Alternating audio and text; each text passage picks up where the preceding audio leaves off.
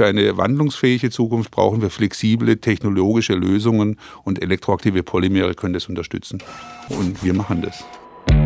Interaktiv, der Podcast des Fraunhofer IPA. Inspirierend, praktisch, authentisch.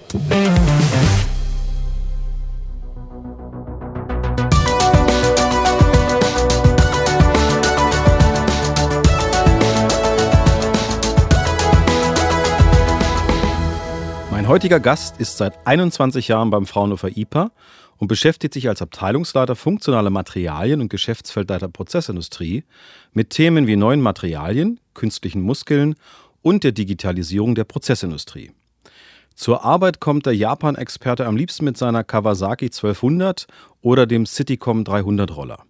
In seiner Freizeit bastelt er gern in seinem hauseigenen Proberaum an neuen Blues-Rock-Songs. Begrüßen Sie mit mir den Gast dieser Folge, Ivica Kolaric. Hallo. Grüße dich, ähm, Ivica. Ja, Oberflächen werden immer intelligenter. Sie erhalten neue Eigenschaften, indem in ihre Beschichtung funktionale Materialien integriert werden. Mhm. Sie verändern sich so nach unseren Ansprüchen und Wünschen leiten uns, schützen uns, lösen Aktionen aus. Hm.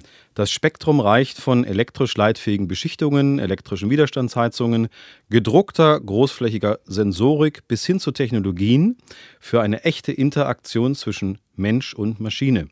Man nennt das dann Human-Machine Interface. Jetzt verstehe ich, warum du seit so vielen Jahren für dieses Themenfeld brennst. Ja, ja. Ja, äh, also, also ich verstehe das ja immer mehr sogar. Es ist tatsächlich so, dass diese Geschichte, sage ich mal, Interaktion, also das ist sowieso ein Thema, das mich sehr fasziniert, also Interaktion und Kommunikation. Und Kommunikation äh, findet tatsächlich oft auf der Oberfläche statt. Ne? Wenn, man, wenn man auf ein Auto zuläuft, läuft, was sieht man zuerst? Ja, die Farbe, die Form. Und das ist quasi der erste Eindruck, den man hat. Ne? Und es zeigt sich auch, dass das also quasi auch technisch immer wichtiger wird. Ja? Also auch Kunden, wenn ich mit Kunden spreche zum Beispiel, die sagen dann auch immer, also Industriekunden im B2B-Bereich, die sagen, das Wichtige ist quasi, was unser Endkunde sieht. Ja? Und das findet halt tatsächlich auf der Oberfläche statt. Und da muss halt Funktionalität hin. Wir kennen das von früher, blau, rot, gelb, grün, dass eine Farbe drauf war oder dass es glänzt oder besonders glatt ist. Das ging dann über easy to clean. Aber heute also spätestens seit dem iPhone, ja, ist ja die Frage tatsächlich der Interaktion da. Also wie kann ich mit meiner Oberfläche interagieren? Das Einfachste ist natürlich, man hat einen Bildschirm, der einen dann irgendwie eine Information wiedergibt, aber das ist auch keine Interaktion, sondern wirklich, wenn die Oberfläche dann Informationen von seinem Gegenüber aufnimmt. Und dafür braucht man Technologie und das ist äh, super spannend und super faszinierend, auch super anspruchsvoll. Äh, man muss sich einfach nur vorstellen, wenn ich jetzt zum Beispiel mit einem iPad, ohne es Werbung zu machen für ein iPad, in eine Waschstraße gehen wird für ein Auto, äh, wie lange das dann funktionieren würde. Vermutlich nicht so lange. Also da sehen wir auch, was, tatsächlich, was die Herausforderung ist, Elektronik und funktionale Oberflächen so zu gestalten, dass die halt in technischen Geräten äh, auch, auch äh, eingesetzt werden können. Und das ist so das, was wir machen und das macht auch zunehmend Spaß und äh, macht mir auch nach 21 Jahren noch Freude, ja, ja. Super. Also dann weiter so auf die nächsten 21. Ja, der Titel unserer heutigen Interaktiv-Podcast-Folge lautet. Ich habe gerade gerechnet, da wäre ich dann irgendwie 75 oder so. Das weiß ich aber auch ja, nicht, ob ich das dann also, will. So, so, wie ich, so wie ich dich kenne, äh, bist du bis 80 im Institut. Na dann. Also, und der Titel unserer heutigen Interaktiv-Podcast-Folge lautet hm. Elektroaktive Polymere. Oh ja. Ähm, Alleskönner im Digitalzeitalter? Hm. Als Einstieg, was können wir uns dann unter elektroaktiven Polymeren, kurz EAP, vorstellen? Erstmal möchte ich aus diesem Fragezeichen erstmal gleich mal ein Ausrufezeichen machen. Das ist mir nämlich ziemlich wichtig. Weil also elektroaktive Polymere, ich möchte kurz mal erzählen, wie ich zu elektroaktiven Polymeren gekommen bin. Der eine oder andere erinnert sich in den 70er Jahren, da gab es so eine Sendung Neues aus Forschung und Technik. Ja, die kam, glaube ich, dienstags war das immer. Und äh, das war dann quasi, man hatte damals nicht so viel Auswahl im Fernseher, gab es drei Programme, glaube ich. Äh, die fingen dann, ich weiß nicht, werktags um 16, 17 Uhr an, waren um 23 Uhr dann schon fertig. Und äh, da gab die Sendung aus Neues aus Forschung und Technik. Und die fingen meistens so an, Wissenschaftler aus Amerika haben entdeckt, und das war so immer, dann kam dann irgendwie eine Rakete oder irgendwas oder sowas. Ne? Aber einmal kamen Wissenschaftler aus Japan, haben entdeckt. Und da bin ich natürlich dann quasi, ich weiß nicht, ich war da so zwölf oder sowas, äh, bin ich dann hellhörig geworden. Ich lag da quasi auf meinem Bauch und schaue da in den Fernseher hinein. Damals unfassbar teurer Fernseher gewesen. Und äh, da war so eine grüne, gelartige Masse, ja, die sich so ein bisschen bewegt hat, wenn man eine Spannung angelegt hat. Es sah so ein bisschen aus wie so eine Mischung aus, ich weiß nicht, es gab es damals auch Slime, hieß das. Das war so ein grünes Spielzeug, das so ein bisschen so schleimig war, aber auch vielleicht wie so eine Raupe oder wie so ein, wie so ein, wie so ein äh, Waldmeister. Äh, Waldmeister Pudding oder wie man das nennt, ja. Also es war einfach so eine grüne Masse, die sich bewegt hat, ja. Und das hat mich einfach total fasziniert, ja, dass man, ähm, äh, dass man einfach Materialien zu einer Bewegung bringen kann, ja wenn man dann weiterdenkt, Frankenstein und so weiter, ja, oder, oder auch, ja, der Golem aus der, aus der jüdischen Geschichte zum Beispiel, das hat ja immer schon den Mensch interessiert, wie kann man Leben erzeugen. Aber mich als Kind hat es total fasziniert, dass man einen Kunststoff machen kann, der sich bewegt, ja. Und das hat mich nie so richtig losgelassen, ja. Und das ist tatsächlich, jetzt kommt's, äh, das war kein Pudding oder sowas. Ich glaube, mit dem Pudding wird es auch funktionieren, wenn man, wenn die Spannung hoch genug ist. Zumindest kurzzeitig, ja. Ähm, äh, äh, aber äh, das war tatsächlich ein elektroaktives Polymer vom Professor Osada. Und äh, der hat es gemacht und das waren so die, die Anfänge der Softrobotik, ja, oder der, der weichen Aktuatorik, ja. Und dann haben alle noch damals gesagt, Mensch, ja, was ist denn das für ein, ja, das ist doch Kinderkram, ja, guck mal an, ne, das Ding bewegt sich so gut wie gar nicht, ja, und Kräfte kann es auch nicht mehr erzeugen, ne, und, und es war sowas für Nerds, wohlgemerkt, ich möchte nicht, vielleicht hat der eine oder andere auch das gleiche über Steve Jobs oder Bill Gates gedacht, als die angefangen haben, sich mit Computer zu befassen. Ne? Das war damals so. Und jetzt merken wir aber, dass das Thema elektroaktive Polymere, Aktuatoren, also Stellglieder, immer, immer wichtiger wird. Ja? Äh, wichtiger für die Handhabungstechnik, für die Robotik, ja, wo vor allem auch, wo Menschen und Maschinen zusammenarbeiten. Und da gibt es einen guten Film, Baymax. Ähm, der zeigt zum Beispiel so einen Service-Roboter. Ich habe den Namen vergessen von diesem Roboter. Wahrscheinlich hieß der sogar Baymax. Und der sah ja aus wie so ein weißer Ballon. Ja?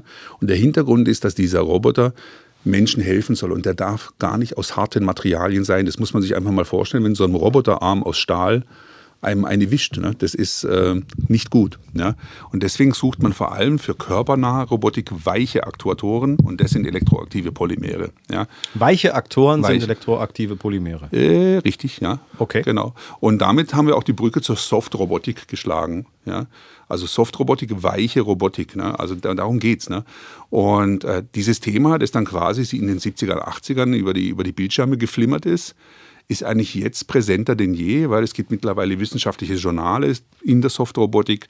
Auch Leute, die sich in der Automatisierungstechnik befassen, sagen sich, wir müssen jetzt mit äh, weichen Aktuatoren Handhabungslösungen und Robotik eben umsetzen. Und da ist der elektroaktive Polymeraktuator eine Lösung. Ja. Und Handhabung, Robotik, ähm, hast du da mal ein Beispiel, wo das schon eingesetzt wird? Also, also äh, im Moment wird es vor allem in Japan tatsächlich in Spielzeugen eingesetzt. Ja, und es gibt aus in Amerika gibt es ja die ersten, ersten Grifflösungen. Im Moment ist es so, dass man jetzt Erfahrung sammelt mit der, mit der, mit der, mit der Langzeitstabilität mit diesen Lösungen. Ja. Aber äh, zum Beispiel, äh, wir haben ja 2010, glaube ich, den Zukunftspreis gewonnen mit dem, äh, mit dem Elefantenrüssel als, als, Greif, äh, als Greifsystem der Firma Festo. Das ist eigentlich ein weicher Greifer. Ja. Aber dieses Greifsystem wurde angetrieben von einer Pneumatik. Ja. Und Pneumatik ist immer relativ teuer. Ja, man muss Druck erzeugen, man hat Druckleitungen, das ist laut und so weiter, man braucht Ventile. Und diese Pneumatik könnte man jetzt ersetzen durch eben weiche Aktuatoren. Ja, also man hat dann quasi einen elektroaktiven Polymeraktuator anstatt der Druckluftversorgung. Und da könnte es dann eingesetzt werden. Und es gibt mittlerweile in der Schweiz, in Amerika, in Japan Unternehmen, die erste Lösungen anbieten. Ja. Die sind natürlich noch nicht so zuverlässig wie, wie jetzt klassische Handhabungslösungen, die wir kennen, ja. Vakuumgreifer und andere Greifer. Aber das wird kommen, da bin ich sehr sicher. Ja, ich kann mich gut erinnern an diesen Zukunftspreis. Da gibt es dieses Foto, also mhm. dem Elefantenrüssel nachempfunden, ein mhm. Roboter, der eine Tomate greift und mhm. sie nicht kaputt macht. Genau. Also wirklich ganz soft und, und sehr genau. sensibel. Genau. Das Ganze ist aber nie in die Anwendung gekommen. Das war exemplarisch eine, wie ja. würde man im Automobiljargon sagen, eine Studie. Ja, ja, und das ist dann natürlich, wenn man sich dann fragt, was konnten dieser Greifer wirklich besser. Ne? Also es war erstmal eine tolle Geschichte. Ja, mit diesem Greifer hat man demonstriert, das Prinzipien der Bionik, man hat Prinzip äh, des, die additive Fertigung demonstriert. Ja, aber so ein richtiger Mehrwert war ja nicht da. Ja, also gegenüber hand klassischen Greiflösungen. Ja, das Ding war einfach zu teuer. Äh, wenn man sich aber jetzt mal so anguckt, tatsächlich, worum geht es denn beim automatisierten Greifen? Ja, also wenn so ein ähm, du jetzt zum Beispiel, jetzt, du siehst jetzt hier so eine Kiste, du lässt dir so eine Obstkiste oder eine Gemüsekiste liefern, ja. Und äh, da greifst du ja auch nicht einfach zu, ja, und holst da irgendwas aus der Kiste raus, sondern du begreifst tatsächlich, was dein Greifgut ist, ja, und du passt ja auch deine Greiftechnik jedes Mal beim Greifen an. Also sprich, du brauchst quasi eine gewisse Interaktion beim Greifen. Du brauchst nicht nur einen weichen Griff, ja, weil wenn du da äh, reinhämmerst in die, in die sehr reife Banane, dann ist die halt Matsch. Sondern du brauchst auch tatsächlich brauchst du auch Taktilität und eine, ein Feedback von dem, was du gegriffen hast. Ja? Und das versucht man mit unheimlich komplexer Sensorik zu machen. Das kann dieser elektroaktive Polymeraktuator von sich selber schon, ja, weil er einfach, der ist immer Aktuator und Sensor gleich, ja, und es hat dann die Möglichkeit nicht nur, dass man einen Aktuator hat, der weich ist, der quasi im Kollisionsfall, also beispielsweise der Greifer kollidiert jetzt mit einem Menschen, dass der halt einfach nicht so gefährlich ist wie ein steifer Greifer aus Stahl, der hat aber halt auch den Vorteil, dass der lernen kann. Ja, also der kann dann zugreifen und merkt, alles klar, ich muss ein bisschen fester zugreifen oder ein bisschen weniger fest zugreifen und kann damit schonend und präzise greifen. Und das würde dann helfen, zum Beispiel dann Greifsysteme mit Prinzipien des maschinellen Lernens noch besser zu machen, noch präziser zu machen, Fehlgriffe zu vermeiden und zum Beispiel dann halt auch äh, schonend zu greifen, dass es halt keine, keine Beschädigung des, des Greifguts gibt. Also ich denke, die Zukunft ist da echt super. Ja, nee, wirklich, meine ich echt. Das ist wirklich so. Das ist super. Jetzt haben wir die Obstkiste. Zwei Ausrufezeichen. Zwei ja, Ausrufezeichen sogar. Super.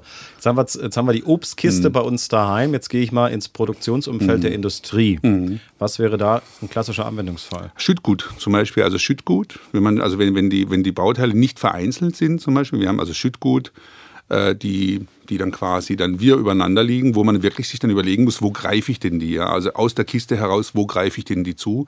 Und idealerweise sind es dann noch sensible Bauteile, ja, die dann auch noch deformierbar sind. Ja? Nennen wir so ein Bauteil? Äh, zum Beispiel Gummiringe ist zum Beispiel ein ganz klassischer, also Gummiringe, Dichtungsringe ist sowas, könnte sowas sein. Man könnte sich aber auch vorstellen, zum Beispiel, dass das dann irgendwelche Hülsen, irgendwelche Tüllen sind, die dann aus einer, aus einer Fließpressanlage kommen, die dann einfach dann vereinzelt werden müssen oder sowas. Da kann man sich schon viel vorstellen, ja. Und wenn man jetzt dich, wir haben dich ja genannt als Abteilungsleiter funktionale Materialien, mhm. was wäre jetzt mit deinem Team deine Aufgabe bei diesem elektroaktiven Polymer? Was würdest du genau beisteuern? Erstmal mein, äh, mein, meine Faszination für das Thema und äh, tatsächlich auch die Brücke äh, äh nach Asien. Also ich habe da viel sehen dürfen. Wir haben da eine enge Partnerschaft mit Spitzenforschern in, in Japan vor allem und ähm, ähm, wenn man so sieht, was die zum Beispiel machen im Bereich der Softrobotik, das ist schon wirklich, das ist schon wirklich Hightech, ja, also es ist schon wirklich Hightech, also vor allem was Service-Robotik betrifft und alles, also das ist schon spannend, also das kann ich einbringen, aber es geht bei uns, also wir haben über Jahre, man kann schon sagen, fast jahrzehntelang haben wir Funktionsmuster gemacht, ja. Äh, das heißt, also wir haben Bremsen gebaut, Greifer gebaut und, und, und, und, und. Ähm, mittlerweile befassen wir uns immer mehr tatsächlich, wie kann man solche Systeme wirtschaftlich bauen. Also wie produziert man so einen elektroaktiven Polymeraktuator? Drucktechnisch, wir drucken den. Warum ist das wichtig? Also, oder was ist der Vorteil? Also, wenn man sich vorstellt, wir haben jetzt einen klassischen Roboterarm, ja, der hat halt eine gewisse Mechanik und da gibt es auch eine Elektronik dahinter, da sind Steuermotoren dahinter oder eine Hydraulik oder eine Pneumatik oder irgendwas. Also es ist ein sehr komplexes System, ja. Bei einem elektroaktiven Polymeraktuator haben wir eigentlich eine Elektrode, einen Separator, eine Elektrode. Also das ist wirklich sehr, sehr einfach herzustellen und wir können dann quasi damit auch kostengünstige Greifsysteme herstellen, aber es muss jemand die Produktionstechnik entwickeln. Und genau das machen wir. Also wir, wir erforschen jetzt gerade intensiv nicht nur Anwendungen ja, äh, und, und, und Szenarien, wo wir die einsetzen können und auch die sensorischen Eigenschaften von elektroaktiven Polymeraktuatoren, sondern auch, wie man sie herstellt. Und, und das macht, glaube ich, meines Wissens niemand. Ja. Äh, Gibt es denn so Projekte, wo du ganz konkret äh, mal eins benennen kannst, was ihr da, wie ihr da vorgegangen seid? Ja, also es gibt, oh, gibt viele. Die Frage ist, welche ich nennen darf. Aber eins, das ich nennen darf, ist zum Beispiel dieses SFB 1244, Sonderforschungsbereich äh, 1244 mit der Universität Stuttgart. Da ging es darum, atmungsaktive Hüllen zu machen, ja, für Gebäude. Also die Häuser der Zukunft äh, werden im Leichtbau gemacht werden. Also das wird nicht mehr so sein, dass wir so alles Stein auf Stein und Ziegel auf Ziegel machen, sondern es wird vermutlich eher ein, ein, ein, ein, ein Gerüst, eine Stützstruktur sein, die umhüllt wird. Ja. Und diese Hüllen äh, müssen, wir, können, wir kennen das ja heute aus dem Bereich der, des energieeffizienten Bauens, dass viele Häuser einfach wegschimmeln, weil die Leute ihre Wohnung nicht mehr äh, lüften. Ja. Und da war die Frage, wie kann man das ändern? Und es gibt ein sehr gutes Belüftungssystem. Tatsächlich ist die Haut, die menschliche Haut, die hat ja auch Poren, die sich öffnen und schließen. Und wir haben Konzepte entwickelt, jetzt so eine äh, künstliche Haut für Gebäude zu machen. Ja? Und das ist wirklich ein super Projekt, wo man zeigt, was perspektivisch möglich ist. Ja? Aber wir haben dann auch schon, also perspektivisch für Gebäude, also man kann auch sagen, wandlungsfähige Gebäude, aber es wird auch in der Zukunft wird es so sein, da bin ich ziemlich sicher. Äh, ich weiß jetzt äh, von dir, dass ich noch 20, 21 Jahre bei Fraunhofer angestellt sein werde. Also äh, ähm, da werde ich mit Sicherheit noch sehen, wie die wandlungsfähige Automobile gibt, die einfach ihre Form wandeln. Also es wird damit sein, dass wenn man sich ins Auto hineinsetzt, dass sich der Sitz, das Interieur und das Cockpit dem Fahrer anpasst, aber auch das Exterieur. Und dafür braucht man auch softe Aktuatoren. Ja. Bevor wir das Auto noch mal ein bisschen weiter studieren, mhm. mit den Gebäuden finde ich sehr spannend. Mhm. Gibt es da jetzt, äh, du sagst, das ist ein Sonderforschungsprojekt, gibt es dann äh, mit der Industrie, mit der Bauwirtschaft da schon konkrete Anknüpfungspunkte, dass Unternehmen zum Beispiel sagen, keine Ahnung, Unternehmen XY möchte ein neues Gebäude hochziehen, machen wir es doch mit dieser Technik, ja. mit der Haut am Gebäude. Also wir, wir, wir machen ja einen Demonstrator, äh, wir machen ja einen Demonstrator äh, zu diesem Thema, wird einer aufgebaut. Aber also es läuft halt vor allem an der Uni Stuttgart natürlich, ja, da wird ein Demonstrator aufgebaut. Wir, wir selber jetzt als IPA sind nicht so tief im, im, im Bauwesen un, äh, drin. Unglücklicherweise muss ich sagen. Ja? Also wir sind Aber ja, wir haben ein Nachbarinstitut, das IGB. Genau, genau mhm. das, äh, das, IGB und das IAB und sowas. Und da IBP mit, heißt das, nicht IGB. Äh, genau. IBB, genau. Äh, genau. Mit denen sich zu vernetzen, das würde richtig Sinn machen. Weil, also wir, wir sind, äh, weißt ja, wie es ist, wir sind ja Automobiler und Maschinenbauer. Das ist so quasi unser, das ist unsere genetische, unser genetischer Code, ja. Und, äh, und aber da in dem Bau mehr zu machen, wird schon Sinn machen. Und da strecken wir jetzt so ein bisschen die Fühler aus, was machbar ist. Aber ja. wir sind ja darauf gepolt, interdisziplinär zusammenzuarbeiten. Von mhm. daher wäre IBP steht übrigens für Bauphysik, Institut ja, für Bauphysik Fraunhofer. Aber spannend. Kommen wir nochmal zu den Autos, mhm. weil das ist vielleicht für die Zuhörerinnen und Zuhörer auch spannend. Erzähl da noch ein bisschen was zu elektroaktiven Polymeren. Okay, also ich, ich habe ja jetzt äh, am Montag meine meine erste Dienstreise nach einem Jahr wieder gemacht nach Corona. Das war, äh, das war auch wieder eine Erfahrung, ja, weil ich ja gar nicht mehr gewusst habe, wie man einen Reiseantrag macht und äh, wo welches Auto steht und alles. Und schwupps, ich bin in einem ähm, Mittelklassewagen, einem neuen Mittelklassewagen gelandet äh, gelandet, dessen Marke ich nicht kenne, also dessen Marke ich kenne, aber jetzt nicht nennen möchte. Ja, und da ist ja alles mit Touch-Display drin mittlerweile. Mir so ein bisschen zu viel, sogar ein bisschen zu viel Display. Und jetzt hat mir quasi bei diesen Displays, die man hat, äh, wenn man zum Beispiel jetzt während der Fahrt versucht, einfach die Temperatur zu verändern oder das Radio einzustellen, toucht man eigentlich die ganze Zeit mit dem Finger auf einer Glasoberfläche rum und man weiß gar nicht, habe ich das jetzt ausgelöst, das System oder nicht. Also man hat kein Feedback mehr dazu, ja. Und ich empfinde es selber als ein Riesenproblem. Bei Knöpfen wusste man, hat, hier ist ein Knopf, den drücke ich und man hatte quasi eine, eine, eine, eine Rückmeldung, ja. Habe ich dir was betätigt oder nicht, ja. Und bei Touch-Displays ist es ein Riesenproblem, dass es diese Rückmeldung nicht gibt. Jetzt äh, wird es in der Zukunft so sein, gibt es natürlich auch Technik, die auf Schall basiert, dass man Feedback einbaut in, in Oberflächen. Ja, dass man sagt, okay, ich berühre jetzt hier eine Touch, eine, eine wandelbare Oberfläche und dann kriege ich ein Feedback über, über Ultraschall in den Finger eingespielt. Ja? Also iPhone SE zum Beispiel, der Home-Button, funktioniert so. Da hat man das Gefühl, man drückt was, aber man drückt gar nichts, sondern es ist Ultraschall, das, das man bekommt. Äh, wir entwickeln aber Techniken, dass sich tatsächlich die Oberfläche verändert. Ja, das muss man sich eben so vorstellen, dass man jetzt im Fall eines, eines Notfalls zum Beispiel, äh, dass, das, äh, dass die Warnleuchte oder der Schalter für die Warnleuchte sich auf einmal erhebt aus der Oberfläche. Ja, dass man wirklich tatsächlich dann auch ein, aus einem zweidimensionalen, aus einer zweidimensionalen Oberfläche eine dreidimensionale macht. Ja? Und so verändert sich die Oberfläche je nach Bedarf. Und das ist, äh, das ist die Zukunft, auf jeden Fall. Ja, das, also, das sind ja gute Ideen. Ähm, die Frage ja. ist, hm. ob diese Ideen dann auch bei den OEMs der Automobilindustrie beispielsweise dann auf fruchtbaren Boden stoßen. Ja, gut, also ich denke mal, äh, also gut, da muss man sich nur mal die Studien angucken. Ja, dann, die sprechen äh, dafür. Ja, ja, ja. Also das ist, also wenn man so sieht, also das Fahrzeug der Zukunft, äh, die Studien, die ich sehe, gut, gibt auch unterschiedliche, ja. Mhm. Aber das Thema Wandlungsfähigkeit äh, ist, ist, ist eigentlich das Megathema. Also man muss sich einfach mal vorstellen, ich, ich fahre ja mit dem Motorrad oder mit dem Roller zur Arbeit, ja, und da frage ich mich oft, ja, warum eine Person von 75 Kilo ein Fahrzeug von 3,5 Tonnen äh, braucht, um von A nach B zu kommen. Ja? Und vom Volumen möchte ich noch gar nicht reden, ja? also was da an Platz weggeht. Ja? Sprichst du von den SUVs? Ich rede jetzt von großen Autos. Ja? ja. Und, äh, und da ist zum Beispiel ein großes Thema ist die Transportleistung. Wir haben halt Straßen, die sind 3,5 Meter breit ungefähr. Und dann sagt man sich, wie viele Leute kriegt man pro Stunde durch diese Straße durch. Ja? Mit Autos sind es ungefähr 2000 Leute, kriegt man pro Stunde auf 3,5 Leute rum. Weil das Volumen des Autos bleibt ja immer gleich, egal ob eine Person fährt oder fünf. Äh, die Zukunft wird so sein, die Zukunft wird so sein, dass sich die Größe verändert. Ja, wenn zwei Auto, zwei Personen drin sind, dann ist das Auto kompakter und wenn vier sind, dann wird es größer. Und das wird über, über wandlungsfähige Strukturen auf der Außen, im Karosseriebereich sein. Ja, das ist eine tolle Geschichte. Das klingt ja so ein bisschen wie Transformer, wie der Roboter, der dann auseinandergeht und wieder zusammen ja, sich faltet. Ja, ja, das wird so werden und und und also es wird wirklich so werden. Also da habe ich äh, gar keine Zweifel, weil also es macht ja auch Sinn. Ne? Es macht ja auch Sinn. Ja? Das wird ja auch beim Parken Sinn machen. Ja? also immer individuell angepasst auf der Anzahl. Wie du es richtigerweise sagt, man sieht ganz oft nur den Fahrer im Auto genau. und der Rest des Autos ist leer. Genau, genau, genau. Und anstatt sich dann einfach fünf Autos zu kaufen, was auch eine Lösung wäre, hat man halt eins, das eben wandlungsfähig ist. Ja? Das quasi äh, von, von, von, äh, von, äh, von, von groß nach klein werden kann, vom, vom Volumen her. Aber es geht auch um Sachen der Aerodynamik, zum Beispiel, wenn man schnell fährt oder wenn man langsam fährt beispielsweise. Und dann geht es zum Beispiel, was auch ein Riesenthema ist, da gibt es ja auch Forschungsbereiche schon, die sich damit befassen, dass die den Fahrer untersuchen und sagen, wie geht es dem eigentlich? Ja?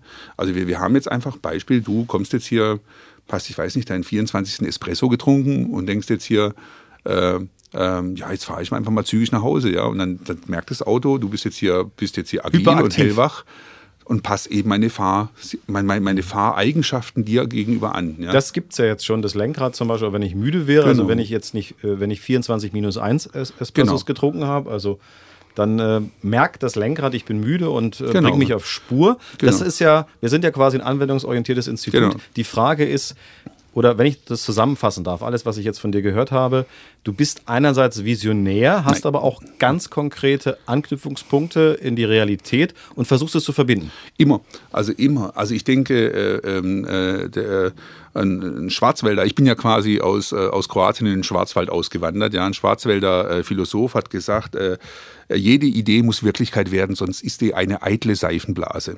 Ja, also im Prinzip hat er so die, den, den Innovationsgedanken ja, äh, zu Ende gedacht. Gut, gibt es auch andere Leute, die kluge, Spr kluge Sprüche dazu gesagt haben, ja. Aber es geht darum, dass man es in die Realität bringt, ja. Und ich forsche nicht, also ich forsche gerne, aber ich forsche nicht der Forschungswillen oder Wegen, sondern ich möchte es wirklich im, im, ähm, in der Realität sehen.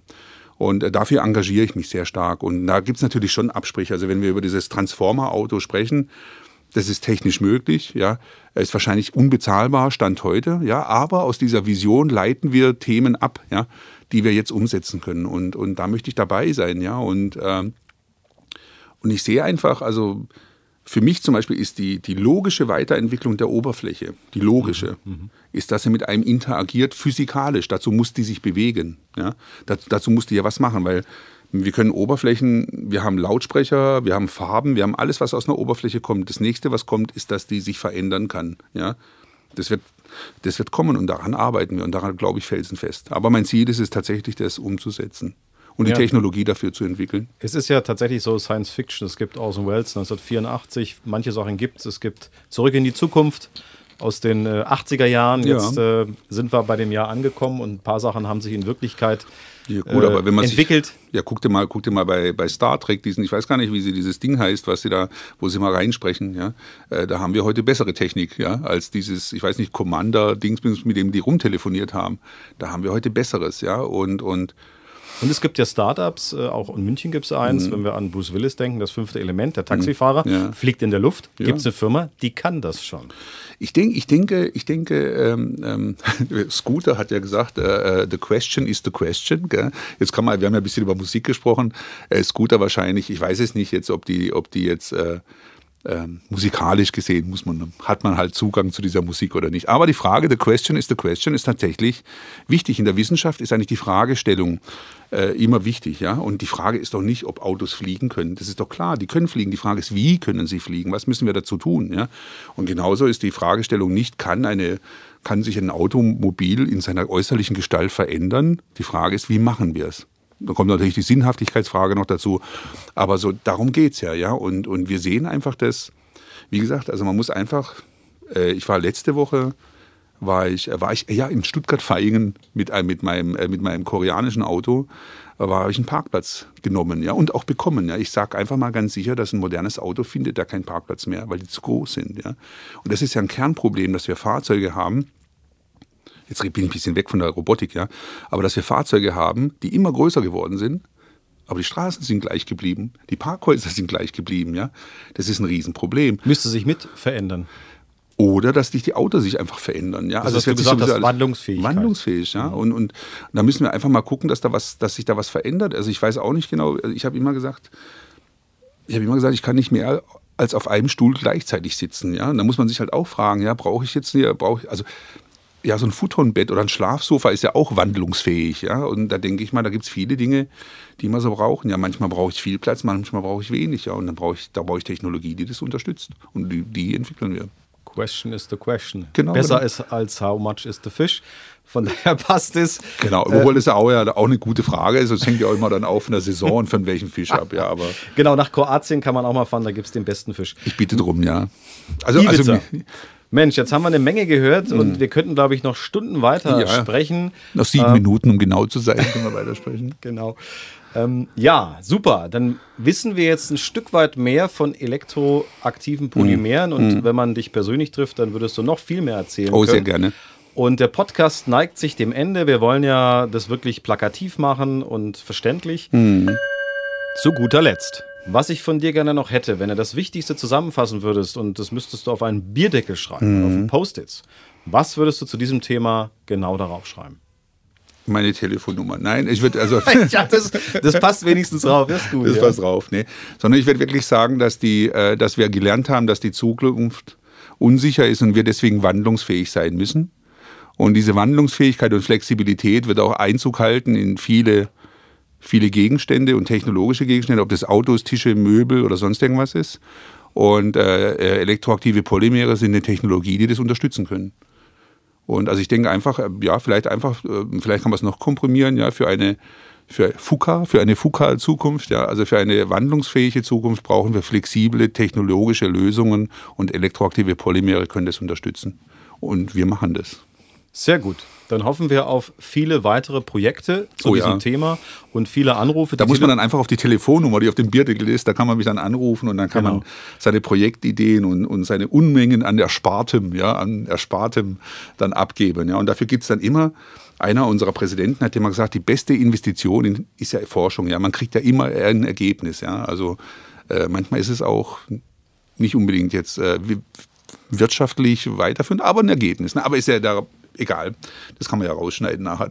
Ne, wir schneiden gar nichts raus, wir sind da oh. offen und ehrlich, aber natürlich ist auch Follow-Forschung dabei, aber in der Regel machen wir angewandte Forschung. Das heißt, eine ganz konkrete Aufgabenstellung, eine Problemstellung, die wir dann lösen. Und ja. manche Dinge, die sind halt einfach noch ein bisschen weiter weg, ja. aber sie können trotzdem vielleicht nicht jetzt helfen oder morgen, aber übermorgen. Also man weiß dann zumindest auch zum Beispiel, das ist ja auch das Ziel der Wissenschaft. In der Wissenschaft ist ja das Schöne, es gibt ja kein richtig oder falsch, sondern äh, es ist ja so quasi, man versucht ja die Wahrheit zu finden, ja, und man versucht ja herauszufinden, funktioniert es, ja, und oder funktioniert es nicht und woran liegt es? Und ich denke einfach mal, wenn man sich die Fragestellung jetzt stellt, zum Beispiel, ja, äh, ähm, äh, ähm, welche Umsetzungspotenziale oder, oder wie kann man mit elektroaktiven Polymeren oder welche technischen Grenzen sind bei Elektropolymeren, elektroaktiven Polymeren da, wenn man diese und diese Anwendung machen wird, dann kriegen wir das raus, ja. Also wir kriegen ja immer was raus. Es gibt ja immer ein Ergebnis, ja. Und dieses Ergebnis kann dazu führen, dass es dann zu einer Kommerzialisierung führt, aber kann auch dazu führen, dass man auf eine andere Technik geht, äh, auf eine andere geht. Das meine ich damit, ja. Aber pff, ja, also ich, ich denke, ich denke einfach mal, wenn man sich die Augen, wenn, einfach wenn man sich mal im, heute den Maschinenpark geht oder wenn man sich Technik anguckt. Also ich bin großer Mechaniker, ja, also ich äh, Fan, ja. Ich, ich habe ja Werkzeugmacher gelernt, ja, und ich bin auch, wir haben über Motorräder gesprochen, ja, also zum Beispiel die Königswelle von Ducati, ja, dieser Ventiltrieb von der Ducati, die Desmodromik. Da schnalzt jeder Mechaniker mit der Zunge, wenn er die sieht, ne die ist natürlich kostenseitig ein Albtraum und technisch braucht die heute keiner mehr. Ja? Und die hat man auch ersetzt. Das war natürlich halt auch so ein, so, so ein großer, großer äh, Wechsel, Change in der Philosophie von Ducati. Was ich aber sagen wollte, ist, wenn man sich heute Maschinen anguckt, auch komplexe Maschinen, wenn man sieht, was da an Kabel, an Zuführschläuchen und alles dran ist, ja, und dann einfach mal seiner Fantasien freien Lauf legt und sich überlegt, ich hätte irgendwas, das ich einfach bewegen kann, ja, äh, dann wird man kreativ und findet neue kreative Lösungen. Und solche Materialien gibt es und das sind elektroaktive Polymere. Also gut, ein Kabel brauche ich, aber nicht mehr. Klasse. Hm. Ivica, vielen Dank, war sehr aufschlussreich. Dankeschön. Ich wünsche dir alles Gute. Dankeschön. Bis dann. Danke. Ciao.